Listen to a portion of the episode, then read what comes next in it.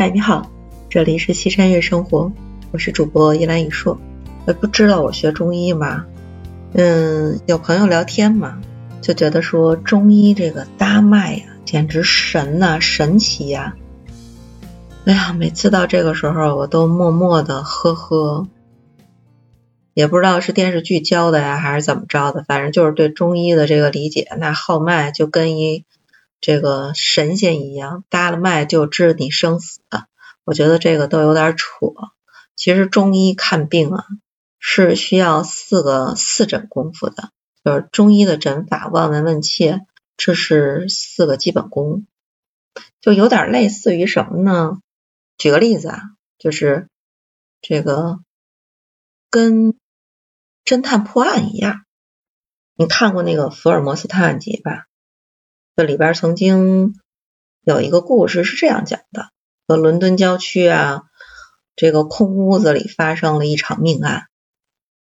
这空屋子里呢，只有一具尸体，尸体没有任何外伤，人是倒在地上死的，墙上有血，是喷出来的那种血。又有人蘸着这个血写了“复仇”两个字。这警察来了呢，勘探之后没有办法，就只能是找福尔摩斯来看一看有没有破案的线索。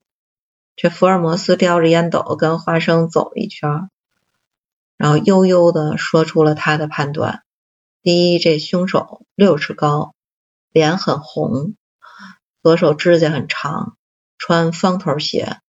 年龄大约四十多岁，哇，这警察仰视啊，仰视福尔摩斯，福尔摩斯太有名了，就按照他这个线索去抓呢，一抓一准儿，跟福尔摩斯说的一模一样。这华生在旁边一直观看着嘛，就是百思不得其解。就晚上等这福尔摩斯在火炉面前抽烟斗休息的时候，就问他。你你怎么破的这个案呀？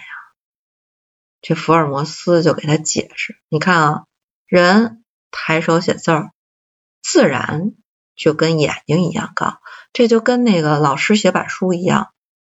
那我就判断这凶手的高度应该是六尺，而且尸体上呢是倒在地上的，没有血，墙上这个有血，那墙上有血就是凶手的。什么人会兴奋的喷鼻血？首先，他肯定是一壮年。第二个呢，血压高，血压高的人脸是红的。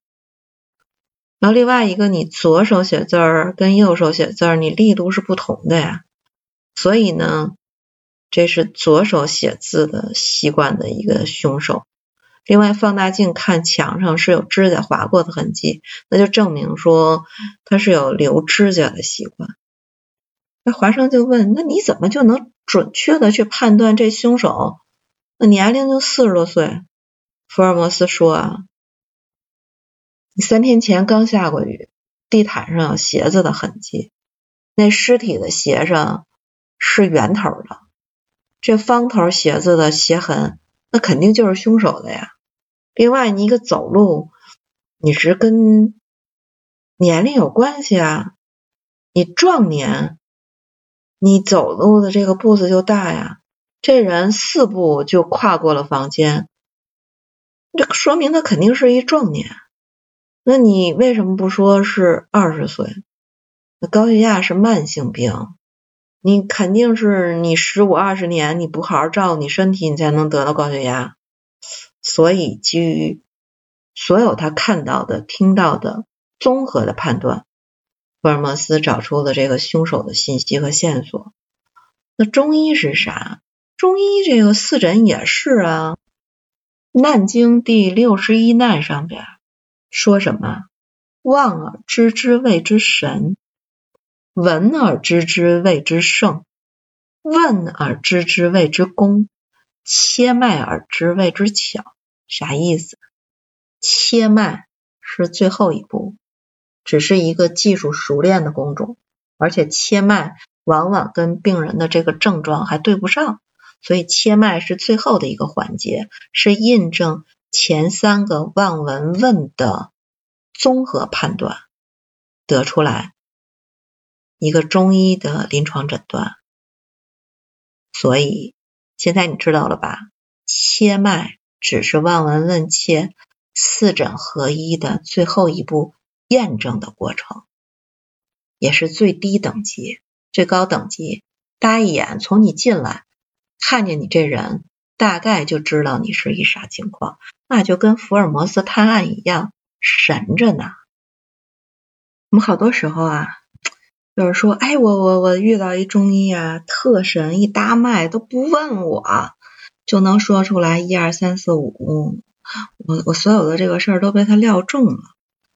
这个呢，圈子里有一句话叫有点炫技的成分，因为你面对的是一个病人，你真的是人家的身体健康、生命安全，这是第一位的。出于临床诊断的审慎性，必须是要四诊合参的。哪怕是你搭脉搭准了，你同时也是要仔细询问病人的既往病史、用药时，这样才是对病人极大的负责任。就绝对不是说我就搭一脉，我都不问你，然后我就开方。呃，用药说实在话不是特别合适。就咱出去看病啊，也也别相信说，嗯，所谓的艺高人胆大。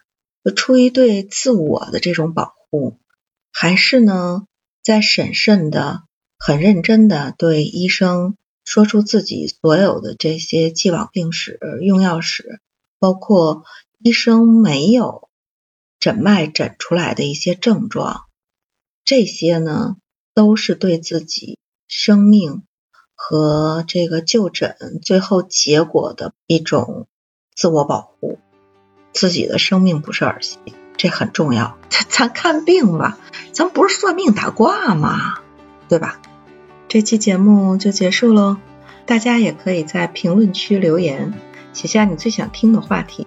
我会选择呼声最高的话题作为下一期节目的主题，也希望大家多多点赞，多多支持。